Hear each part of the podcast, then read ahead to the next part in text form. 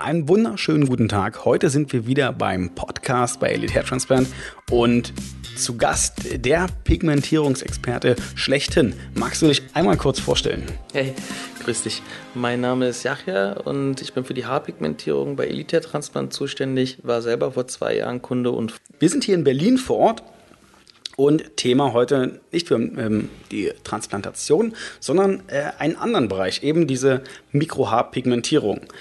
Jetzt natürlich fragt man sich, oder ich habe jetzt natürlich keine Ahnung.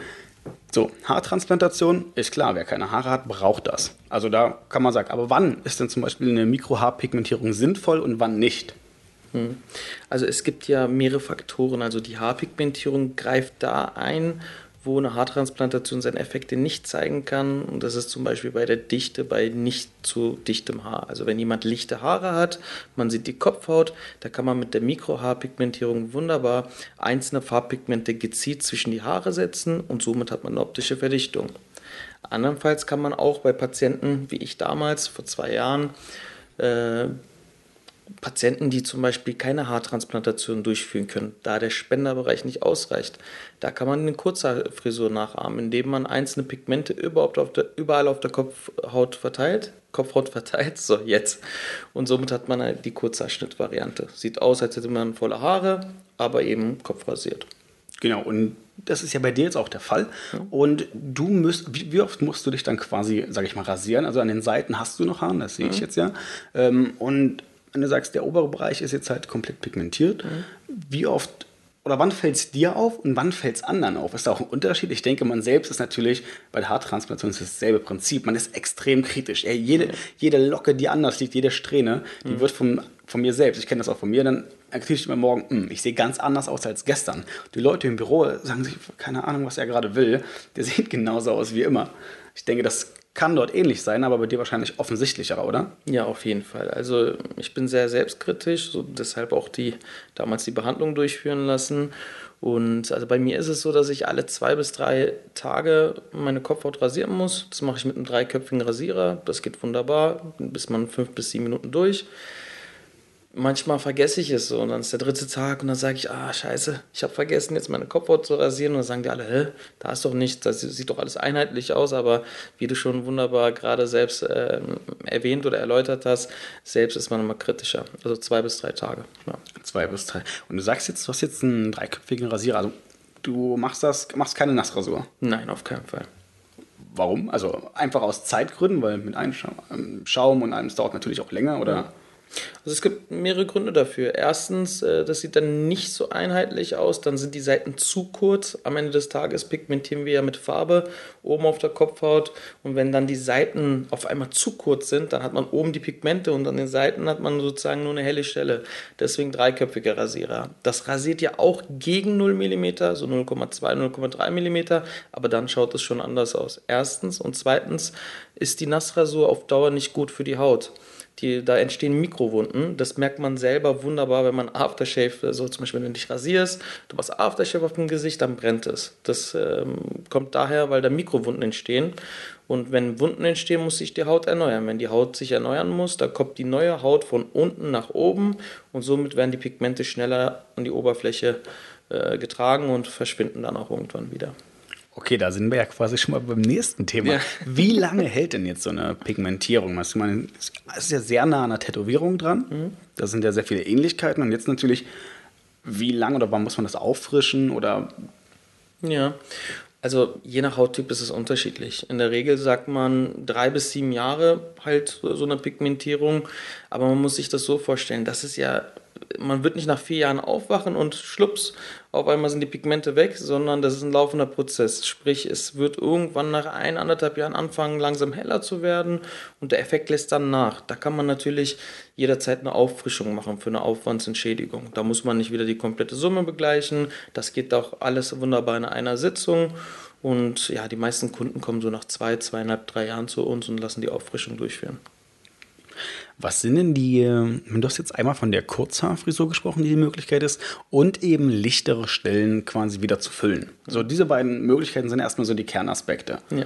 Und was kommt denn eigentlich öfter vor? Ich meine, so eine Kurzhaarfrisur, wenn man sich dafür denn entscheidet, ähm, hat ja auch dann wahrscheinlich einige Nachteile, oder? Oder hat das denn, hat das denn direkt Nachteile, Vorteile, wo man sagen kann, oh, vom Schmerz oder rein von der Optik, wenn man dann die Haare wieder länger wachsen lässt? Oder worauf sollte man halt achten? Also von Nachteilen kann man dann nicht sprechen, weil jeder bekommt ja das, was er auch wirklich benötigt. Ähm, ob jetzt mehr Verdichtung oder Kurzerschnitt ist, kann man schwer sagen. Es ist gerade so ein Trend. Ne? Also viele äh, Menschen haben jetzt die Möglichkeit, endlich irgendwas für sein Haarbild zu tun, wenn man nicht äh, genug Haare hat. Und da ist auf jeden Fall die Anfrage sehr groß. Deshalb haben wir auch drei Standorte. Kurz zu erwähnen, Berlin, München und Düsseldorf. Ich wollte gerade fragen, oh, drei Standorte, erzähl doch mal mehr. ja, auf jeden Fall. Ähm, man muss hier auch erwähnen, dass äh, Elite Transplant Marktführer im Bereich Haartransplantation ist in Europa. Und deswegen haben wir auch sehr, sehr viele Kunden, die nochmal das Ganze verdichten lassen. Oder wie gesagt, die noch nicht so bereit sind für eine Haartransplantation, da äh, die noch akuten Haarausfall haben und die Haartransplantation ist noch nicht abgeschlossen. Und das kann man dann wunderbar überbrücken mit einer Haarpigmentierung. Also quasi, wenn jetzt äh, Max Mustermann mhm. äh, vielleicht äh, die ersten Geheimratsecken hat, hinten aber auch schon lichtes Haar zeigt, würde man sagen, okay, wir könnten jetzt als für die nächsten 4, 5, 6, 7 Jahre eben eine Haarpigmentierung hinten ansetzen, damit zumindest der hintere Bereich, das Gesamtbild eben voller ist. Richtig. Und um dann halt eine sinnvollere ähm, Haartransplantation durchführen zu können, eben mit einem besseren Ergebnis. Richtig. Okay. Gut, jetzt natürlich äh, eine der wichtigsten Fragen allgemein. Es ist eine Behandlung. Äh, Schmerz. Wie sieht es denn also, da aus? Ich sage es immer wieder und hier muss ich es auch nochmal betonen, ich bin extrem wehleidig also ich bin wirklich sehr wehleidig und sehr schmerzempfindlich. Und ich sage immer, wenn ich es ausgehalten habe, hält es jeder aus. Ähm, 95% unserer Patienten empfinden die Behandlung als relativ schmerzarm. Es vibriert, es ist eher ein Vibrieren. Aber man muss sich das so vorstellen, wenn eine Behandlung drei bis vier Stunden dauert, dann wird irgendwann die Haut anfälliger und man spürt es schon. Aber vom Schmerz kann eigentlich nicht die Rede sein. Und wenn jemand äh, noch wehleidiger als ich sein sollte. Dafür haben wir auch eine lidocainhaltige Creme da, eine Anästhesiecreme und damit fühlt man wirklich gar nichts. Das habe ich auch ausprobiert. Okay, genau. Jetzt, wie gesagt, ähm, es ist ja eine ähnliche einer Tätowierung. Und jetzt natürlich die Frage, okay, das ist jetzt so vom Preis her etwas intensiver als eine Tätowierung, eine handelsübliche Tätowierung kriegt man natürlich bestimmt auch ganz viele Nachrichten, ja, ich, warum, warum soll ich denn zu Ihnen gehen und nicht einfach zum Tätowierer, der macht mir das für 200 Euro ja. und dann, dann habe dann hab ich das. Also, und vor allem ein Leben lang da Tätowierung. Ne? ja, das ist aber auch gleich ein Nachteil. Dazu komme ich gleich. Also viele sagen ja auch, ja, das ist so nur eine Tätowierung, wie du gerade auch schon wunderbar gesagt hast. Aber man muss unterscheiden. Also von außen betrachtet ähm, sieht es aus wie eine Tätowierung, richtig, ja. Aber die Nadeln, Farben und auch wie die Technik, wie wir pigmentieren, man muss sich das so vorstellen. Man macht 10.000, 15.000 einzelne Mikropigmente auf die Kopfhaut mit der gleichen Entfernung zueinander. Die Dichte muss ja gleich sein. Deswegen ist es schon grundlegend anders. Warum man keine Tätowierung machen sollte, kann ich auch gleich sagen hätte ich auch gerne anhand der Bilder mal gezeigt. So, ich habe viele Kunden, die sagen, ja, ich habe mir da mal tätowieren lassen und jetzt ist es so komisch geworden. Ja, normal. Also die bei der Pigmentierung. Die Pigmente entweichen nach oben und die Farbe wird dabei einzeln vom Körper auf dem natürlichen Wege abgebaut. Bei einer Tätowierung sitzt die Farbe so tief drin. Abgesehen davon hat die äh, Tattoofarbe noch Schwermetalle. Und die Farbe hat nicht die Möglichkeit zu entweichen nach oben. Was passiert? Die einzelnen Mikropunkte werden breiter und breiter. Und irgendwann wird das richtig blau. Und wir haben so viele Anfragen, die sagen, ich möchte das weglasern lassen, ich möchte eine richtige Pigmentierung. Ich wollte damals Geld sparen und bereue das jetzt. Und ja, Laser, also das Weglasern ist auf jeden Fall teurer als die Pigmentierung selber. Oh, noch ziemlich unangenehm da. Da hat man einige Fall. Geschichten, wo man sagt, oh, der Preis ist auch wirklich intensiv. Ich glaube, für so einen relativ kleinen Bereich für den Kopf sind es auch wieder mehrere tausend Euro direkt. Richtig. Mit sehr, sehr unangenehm. Das ist dann unangenehm. Wenn Leute fragen, so Schmerz, das Draufmachen ist wahrscheinlich gar nicht so unangenehm. Aber es ist ja auch nicht, wie du beschrieben hast. Man muss ja auch sagen, viele Patienten schlafen ja auch während der Behandlung ein. Ja, es dauert ja auch einige äh, Stunden.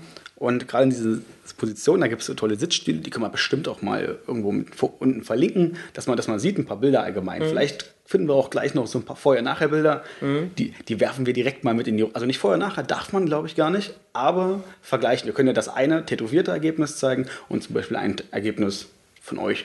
Ja. Vielleicht sogar deine Kopfhaut. Mal gucken. Ne? Gerne. Genau. Ähm, dazu. Jetzt natürlich noch ähm, die Frage, was auch wie gesagt, ich probiere auch immer auf Fragen zu antworten. Jetzt kam die Frage rein, ja, eine Pigmentierung am Kopf, um das dichter zu machen, ähm, macht Sinn, ist auch sehr einleuchtend. Aber jetzt, was ist denn mit dem Bart? Ich meine, viele Leute haben, ich meine, jeder Mann hat einen Bart, aber natürlich ist er nicht bei jedem gleich dicht. Und wenn jemand sagt, oh, ich bin mir jetzt nicht sicher, ob ich eine Barttransplantation äh, machen will, was ja auch angeboten wird, hm. ähm, macht eine Pigmentierung da Sinn?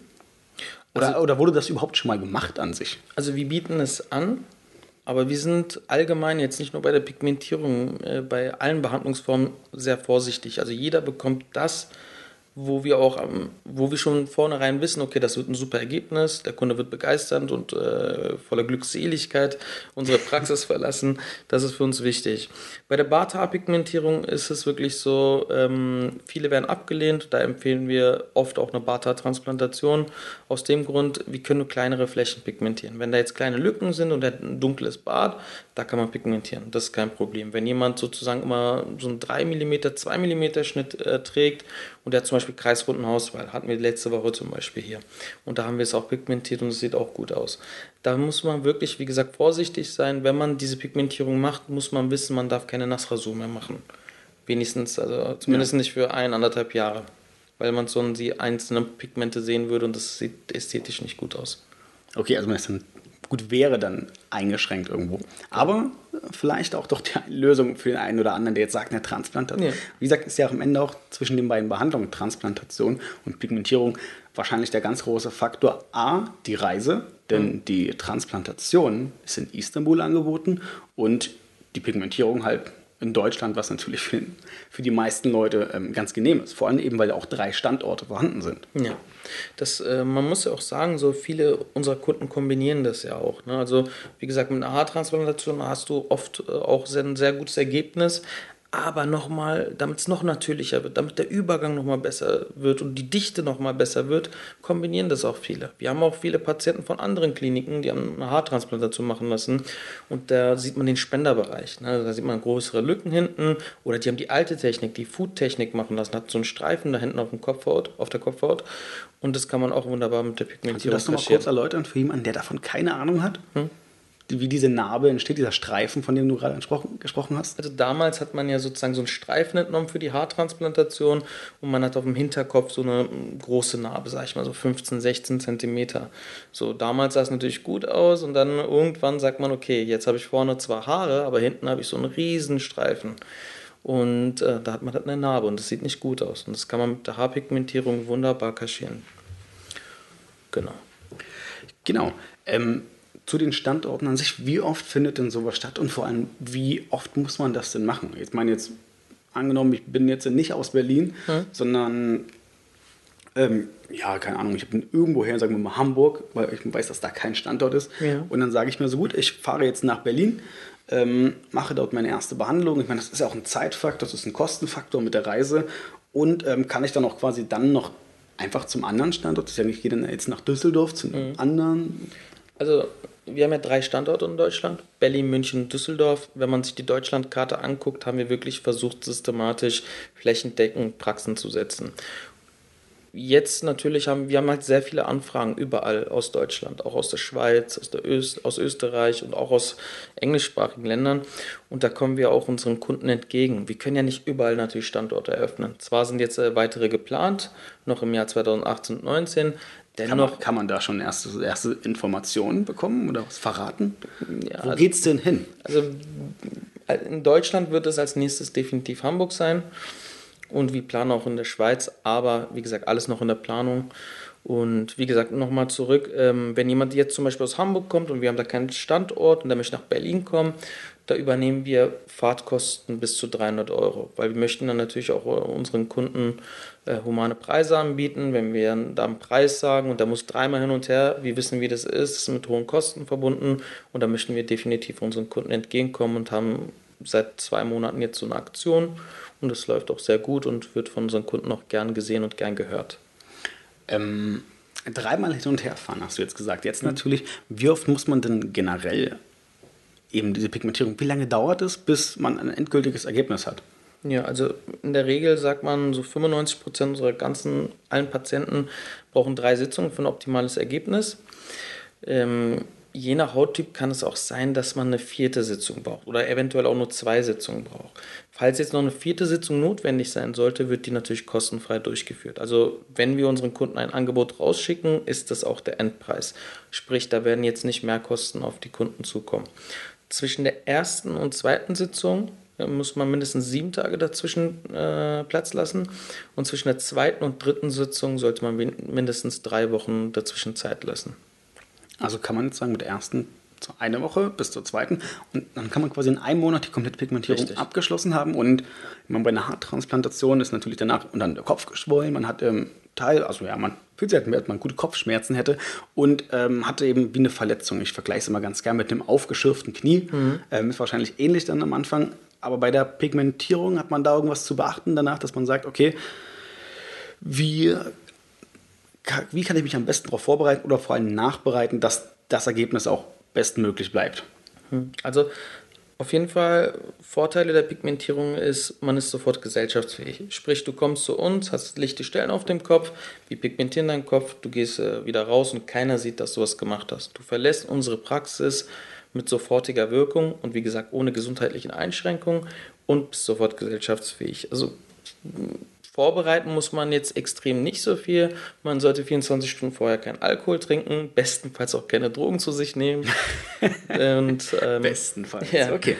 Das sind die Vorbereitungen, die man treffen muss. Aber unsere Kollegen, also unsere Kunden werden ja von uns immer begleitet vor der Behandlung und auch nach der Behandlung. Die kriegen alles auch mit.